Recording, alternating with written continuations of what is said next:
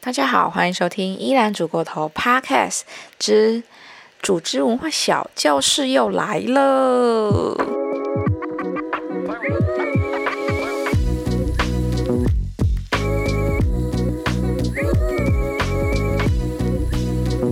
好，今天呢，想要跟大家分享的一个小教室呢，是我相信大家应该都会很有兴趣的减脂必学的料理。好，因为最近其实啊，大家都感受到了吧？感觉秋天已经来临了，慢慢在变冷了。现在几乎每天都是大概十八到二十二度了，就连白天也是大概二十二度左右。然后其实又变凉，然后最近几天又疯狂下雨，所以你就很自然的可能想要吃一些那种热乎乎啊，然后有汤的东西。但是其实这种东西呢，其实还蛮容易变胖的。那特别是接下来又紧邻着冬天跟年尾，我相信大家一定聚餐非常之多，所以我要扮演起这个督促大家的减脂小老师，要来教大家几道，就是平日中午呢，大家也可以在家简单做，或是你可以晚上准备个几道菜，然后呢，隔天中午可以让你带便当。这样呢，你就算是假日呢，或是周五晚上跟朋友出去大吃大喝，可能你平日的中午呢，也可以稍微赎罪一下，好不好？所以呢，今天就是来跟大家简单分享几道，我觉得，呃，我觉得还蛮不错的一个减脂的料理。那其实我也不是什么减脂专家啦，因为我之前也跟大家分享过，本人的脂肪其实还蛮高的。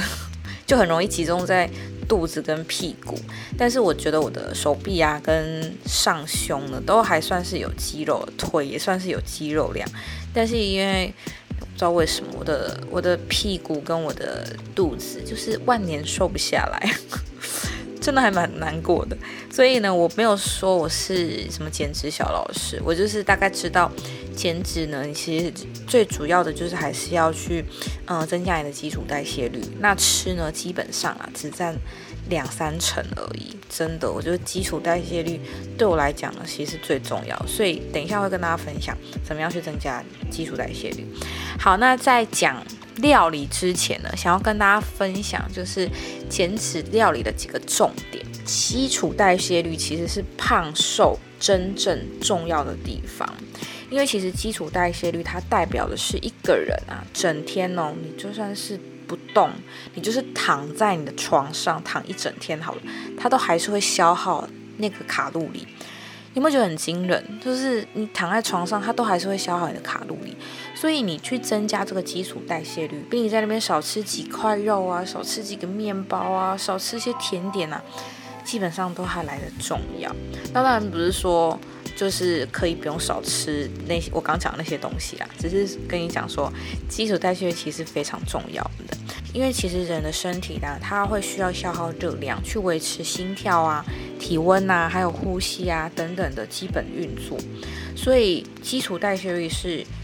我们真的就算不动好了，它也会消耗的一个基本的卡路里。那整体的基础代谢的能量啊，其实可以燃烧我们身体所消耗的热能大概六七成。那运动其实大概占两成左右，消耗的食物呢，其实大概占了一成。你就可以知道整体基础代谢率有多重要。那其实一般成年啊的来讲。女生到男生的基础代谢率不太一样，不过平均大概是一千二，可能到一千八，有些人可能甚至到两千。就是状况不太一样，所以啊，大家可以去根据你的身体的组合状况呢，其实可以去知道自己的基础代谢率。那你知道你的基础代谢率之后呢，你再去吃东西，那个吃的东西呢，就是基本上是你可以去控制的。比方说你的基础代谢率是一千二好了，那你吃的东西如果控制在一千二的话，那你每天基本上是一进一出嘛，就是。不会有什么太大的变化，但如果你是吃一千五，然后你消耗的基础代谢率是一千二，那你可能身体自然可能就会囤积三百起来，那你这时候可能就要去靠运动来去去减少这个脂肪囤积的一个状况，所以这个是基础代谢率大概的一个概念。那我个人觉得减脂的料理的几个重点呢，除了要知道基础代谢率之外呢？呃，料理的几个重点，第一个是呢，一定要吃大量的纤维质。那纤维质因为它有很丰富的维生素啊，还有植物的营养素啊，它可以去帮助你身体去做消化，还有肠胃蠕动。所以呢，我们常常会讲说，糙米啊、燕麦呀、麦片呐、荞麦呀、薏仁呐，或者甚至红梨啊，这些东西其实都是呃有很高的膳食纤维。那同时它还可以去有抗氧化的作用，以及它有具有一定程度的蛋白质。那从代谢的角度来讲，好了，因为这几个东西它的升糖指数就是所谓的低 GI 啦，它们的升糖指数是比较低的，所以它其实可以让胰岛素的分泌降低，那就比较不容易合成脂肪。所以呢，如果大家在做，嗯，比方说饭好了，你们可以去加一点点的糙米，或者是红梨，甚至是现在很流行的花椰菜米，就你可以混合一点花椰菜，然后跟米饭一起下去煮，那你就可以减少一定程度米饭的碳水化合物的摄取，那去增加膳食纤维这种比较丰富的植物的营养素啊、纤维质的摄取，就可以达到增加消化跟肠胃蠕动的作用。所以这是第一个，我觉得还蛮重要的重点。第二个呢，是我本人也觉得超级重要的。好了，每一点其实都很重要。我觉得第二个很重要，其实就是要吃蛮大量的蛋白质。那为什么要吃大量的蛋白质？刚刚有提到基础代谢率吧？那基础代谢率其实跟你的肌肉量基本上是成正比的关系。也就是说，你的肌肉量大，你的消耗的热量也就会更多。那你的肌肉呢，要怎么合成？就是要靠蛋白质去做合成，那蛋白质其实是肌肉合成啊，跟肌肉生长修复很必须必备的重要的营养素，所以每个人其实都要去摄取足够量的蛋白质，你就可以比较能够控制你的热量的消耗，那也减少这个脂肪的堆积。那蛋白质呢？很多地方很多食物都有啦，其实就是我们常常都会讲到的一些鸡肉啊、鱼肉啊，甚至是豆腐啊、蛋啊。那其实牛肉跟猪肉当然它也有含蛮多的蛋白质，但其实你要吃的部位可能就要谨慎挑选。比方说你的猪五花、牛五花，可能你就要摄取少一点，因为它这个部位其实脂肪的含量是稍微比较多的。那所以蛋白质呢是非常重要的，几乎我介绍的菜里面呐，应该我没有百分之百去计算，但我觉得应该百分之九十应该都有含蛋白质，因为我觉得蛋白质真的是在料理来讲呢是非常非常重要的。所以一般人其实建议去摄取，就是如果假设你今天是五十公斤好了，那你就是五十公斤去乘以一，或者是乘以一点五。也就是大概五十到六十五左右，这个左右的蛋白质的含量，那这个会是比较符合每一个人他基础需要蛋白质的摄取的量。那除了刚刚讲到的一些猪、鱼、牛、猪、豆腐啊，或者是蛋啊，有蛋白质之外呢，其实有蛮多地方也都有蛋白质，就是我们所谓的豆类。那豆类的话，我们一般吃的豆腐是黄豆嘛？那像是黑豆、毛豆，或者是呃鹰嘴豆啊、豌豆啊，甚至是现在好像还蛮流行的一种叫做甜贝，它其实也有很高含量的一个蛋白质。然后常见的谷类其实也都有一点点的蛋白质含量。那比较高的蛋白质含量的谷类呢，比较说像是藜麦，藜麦的蛋白质的含量呢，就是大概是一般糙米的两倍。或者甚至是玉米的五倍左右，所以其实藜麦是非常非常健康的，可以在煮饭的时候呢加一些。那这是第二点呢，想要跟大家分享的。在第三个呢，其实我之前一直在节目当中也有提到多次的，就是要吃适量的油脂。那吃适量油脂的好处呢，其实它就是对于燃烧脂肪呢有一个很好的助燃的效果。那一般呢，普遍我们会希望吃好一点的油嘛，你不想要去吃那种，呃，比方说是猪油啊那种动物性的脂肪。动物性脂肪呢，它有一定程度的油脂没有错，但它其实呢，就是含有很高程度的饱和的脂肪酸。其实饱和脂肪酸呢，你吃多了，其实是对人体的一些胆固醇啊，然后还有一些身体的机能，其实是有害的。那具体的细节呢，可以参考我之前有一集分享油脂的小教室呢，有跟大家分享还蛮详细的，关于一些不饱和脂肪酸啊、饱和脂肪酸啊，什么去挑选好的油啊，都有蛮详细的分享哦。所以如果有兴趣的话，可以再去参考那集。那所以这边的重点就是呢，你还是要去吃适量的油脂，就是尽量去多吃一点单元不饱和脂肪酸啊，比方说是椰子油、苦茶油、橄榄油。那其实像是天然没有调味的坚果类呢，其实也都可以摄取到很不错的好的油脂。所以好的油脂呢，千万就可以摄取。所以其实大家不要担心，就是摄取油脂会变胖。其实如果你摄取适量的话，它是可以帮助我们去燃烧脂肪的。好，那再来第四个重点呢，就是碳水化合物。好，我相信大家应该都还蛮怕这个东西的。嗯，碳水化合物呢，我觉得重点是呢，它少吃，但是你千万不要完全不吃。就是碳水化合物其实不是恶魔。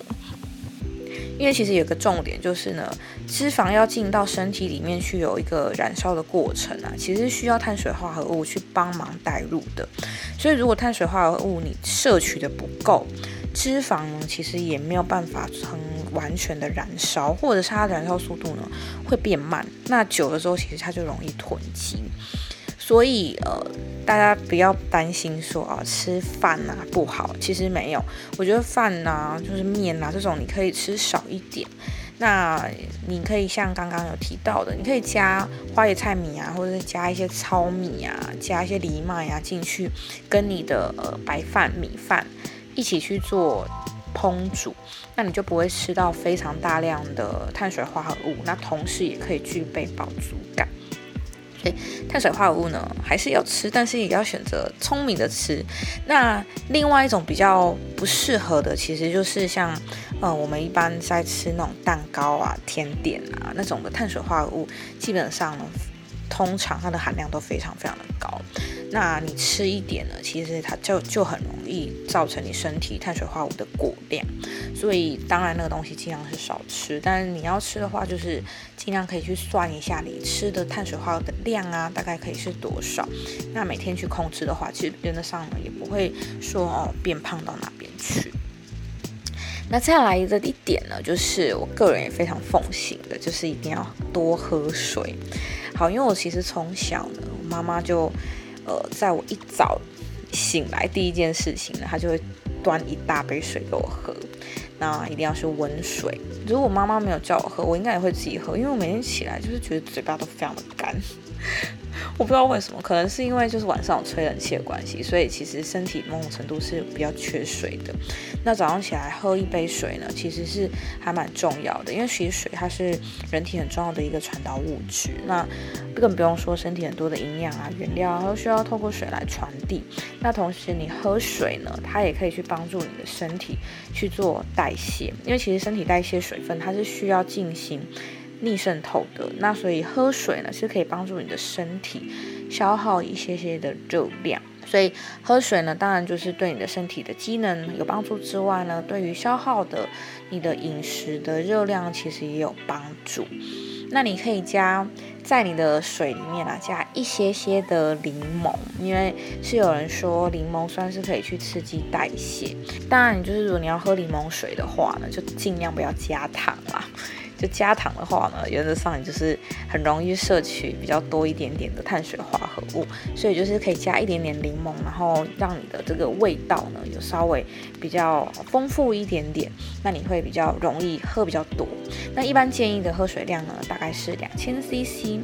那我自己喝水呢，其实我没有特别算，不过因为我有准备一个比较大一点点的瓶子，然后那个瓶子大概就是七八百。公升不是公升是 CC，七百公升有点恐怖，大概就是七八百 CC，然后大概每天就是会装个两到三次，然后就是因为你就装了水嘛，然后就很像就是你喝饮料一样，就是有插一个吸管，然后你就会不自觉的一直拿来喝，一直拿来喝。然后我就久了就蛮习惯，就是每天都会进食至少一千五到两千 CC 的水。我就我就是建议大家可以就是买一个比较大一点点的这种喝水瓶，然后你可以就是一早呢你就去倒两千 CC 的水，然后等到你一天啊，不管是下班结束啊，还是要睡前，你就确保那一瓶水就是要把它喝完。那这个是对身体的减脂啊，然后还有消耗热能呢，也是非常帮助的一个部分哦。那最后呢，最后呢，就是在运动。那虽然运动呢，其实大概只占就是身体消耗热能的两成嘛，但是其实有增加运动的话呢，其实还是会对于减肥啊、减脂啊，然后增加肌肉还是非常非常有帮助的。那运动呢，我自己是就是有氧跟无氧。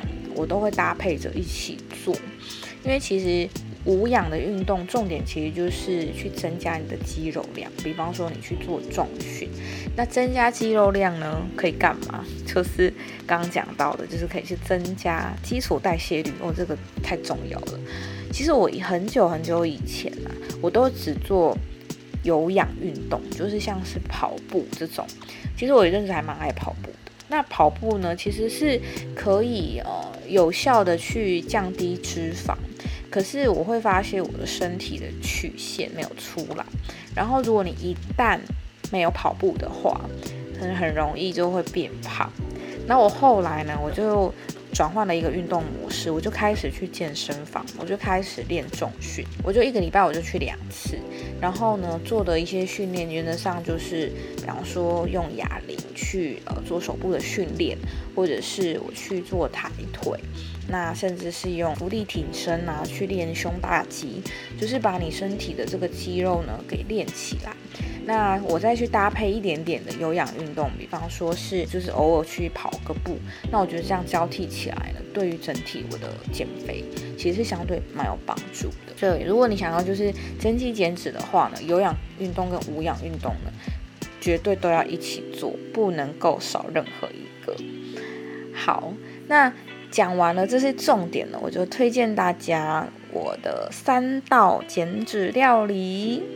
好，那我先讲主食的部分，就是我主食的部分呢，因为其实刚刚讲到的，就是蛋白质含量比较多呢，其实在鸡胸肉，鸡胸肉呢跟鸡腿肉比呢，鸡胸呢它的蛋白质的成分稍微比较多，那脂肪含量少一些，所以在增肌减脂的人呢，通常会推荐大家去用鸡胸肉来去做料理。那我第一道想要推荐大家的是呢，香煎红椒鸡胸肉。好，这道其实我之前有，呃，一个食谱是蛮类似的，是用猪里脊去做的。那其实料理的方式其实差不多，同样都是用盐巴、胡椒粉啊、红椒粉啊，跟意大利的香料。你可以选择罗勒，或者是你也可以用巴西里去做腌制。那你可以大概腌制个一个小时之后呢，拿出来，然后用平底锅用一点油，然后下去做干煎。那煎出来呢，其实就是一个还蛮好吃的鸡胸肉料理了。好，那第二道呢是酥肥鸡。等一下，我们家的泡菜正在捣乱当中。泡菜，你要进去是不是？没有，它看起来只是在捣乱，吸引我注意。好，我们继续。第二道呢是那个哦，我最近还蛮喜欢的。一道料理是酥肥嫩鸡胸肉。好，那这道料理其实我觉得如果有在关注增肌减脂料理的人，应该多少都知道一些做法啦。不过我这边可以大概再讲一下我这边的做法。因为其实酥肥鸡呢，它的重点就是在用比较低温的方式去料理鸡肉。那这个温度呢，大概是落在六十二到六十八度这之间。然后呢，你可以比较用慢一点的方式去烹调它，所以这个温度呢要固定，那时间要长，大概要抓一个半小时左右，你才能够确保鸡肉的中心点已经全部都熟了。那苏肥嫩鸡胸肉它的味道口味呢，可以有很多种不同的变化。那我讲几种。一种是很简单的椒盐的做法，那椒盐做法其实你就是把鸡胸肉呢，上面就撒上黑胡椒、盐巴，然后同样你也可以加一点点意大利的香料，那再抹上橄榄油，接着呢，你就放到一个那种就是密封的真空袋。你就是像我之前也有一集有去介绍真空机，我觉得真空机真的，我真的个人还蛮推荐的。如果你常常在做料理的话，有真空机呢，可以帮助你的食物去做保鲜跟保存。那同时你在做酥肥鸡的时候，这种就是个真空机呢，也可以助你一臂之力。所以就是放在那个真空袋之后呢，你就用真空机把空气给抽出来。然后呢，你当然，如果你家里有高级的酥肥机的话是最好，因为它可以帮你恒温控制。如果没有的话呢，你就用电锅。那电锅的做法就是呢，你可以用放入煮滚的热水。那放进去之后呢，因为我们希望让那个水呢可以降低到六十二到六十八度，这时候呢，你就是拿一个温度计。如果你家里有那种就是专门用在量食物的，那是最好。那如果你真的没有的话呢？你可以拿那种就是两亿下的额温机，你就把它放进去，然后看那个温度有没有到六十二到六十八。好了，我觉得这是不是一个很好的方法？但是反正你用了，那用完就是记得把它清干净就对了。然后千万不要跟你的家人说，好不好？好了，记得用酒精消毒。那你就是用那个温度计去测试看看，它是不是已经到六十八度左右了。那因为你鸡肉放下去，它可能还会再稍微降温一点点，所以你可以大概抓七十六九左右都 OK。然后呢，你就是呃把鸡肉给放进去之后呢，就把锅盖给盖起来，然后开保温，不要开加热哦，就是开保温。然后定时的去看一下你的温度有没有降低，如果降低的话呢，你就开一点加热，让温度升上来之后，然后你再把它开保温。所以这是一个算是比较比较省钱一点的疏肥鸡制作方式。好，那你就是大概这样放一个半小时之后呢，你就可以拿出来，然后切开来。基本上呢，鸡肉应该都会非常非常 juicy。好，那第二种呢，其实后面的方法都一样，那我就讲前面的料理方式。第二种是咖喱优格口口味。好，那其实优格呢，它其实可以帮助。呃，你的肌肉呢更加的软化，那你就是呃先抹上一层的优格，再撒上咖喱粉，然后整个去做调味。那一样就是把它放到你的真空袋里面，然后把空气抽出来，然后再放入电锅。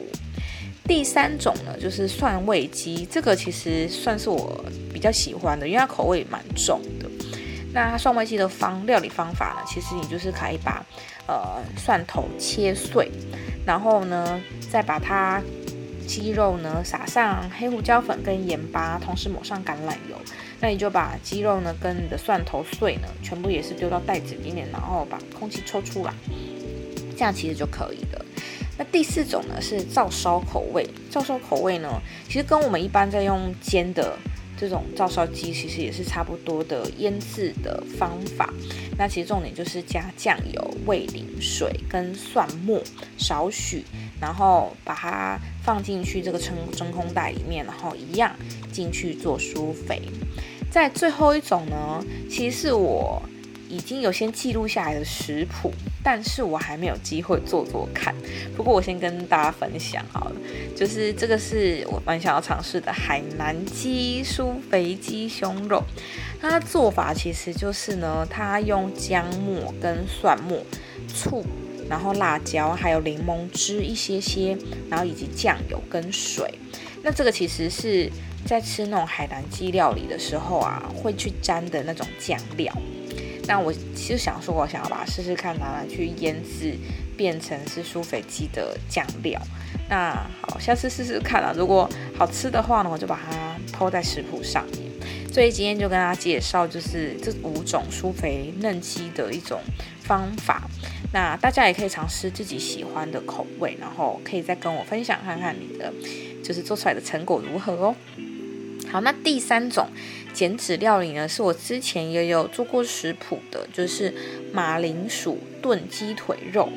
好，因为其实前两道都是鸡胸，那如果你不喜欢那种鸡胸太过干柴的口感。那同时你也懒得做酥肥鸡的话，你就可以选择用鸡腿肉。好，那基本上马铃薯炖鸡腿肉的方式呢，跟做咖喱其实有点像。重点其实就是一样，就是把鸡腿肉呢，你一定要带皮。那把那个皮啊朝锅下，然后煎到金黄色，呈现美奶反应之后，再翻面，然后一样煎到金黄色。接着呢，你就下葱啊、蒜啊、姜片啊，跟鸡肉一起下去炒，然后同时再加上切好的马铃薯跟红萝卜，然后炒一炒之后呢，你就加入水、美酒、酱油跟糖。然后开中火煮到滚之后呢，你再开小火煮三十分钟。那这个整个的那个食谱呢，我也有放在依然煮过头的 IG，如果有兴趣的话，可以到我的 IG 频道去找食谱哦。好，那以上就是三道我推荐大家的主食。那配菜的部分，原则上如果你要做这种呃减脂的减肥餐的话呢，就跟便当很像。那便当你就是要讲求。颜色也要有啊，很丰富的层次嘛，所以你就可以搭配一些黄色、白色、绿色、红色的蔬菜。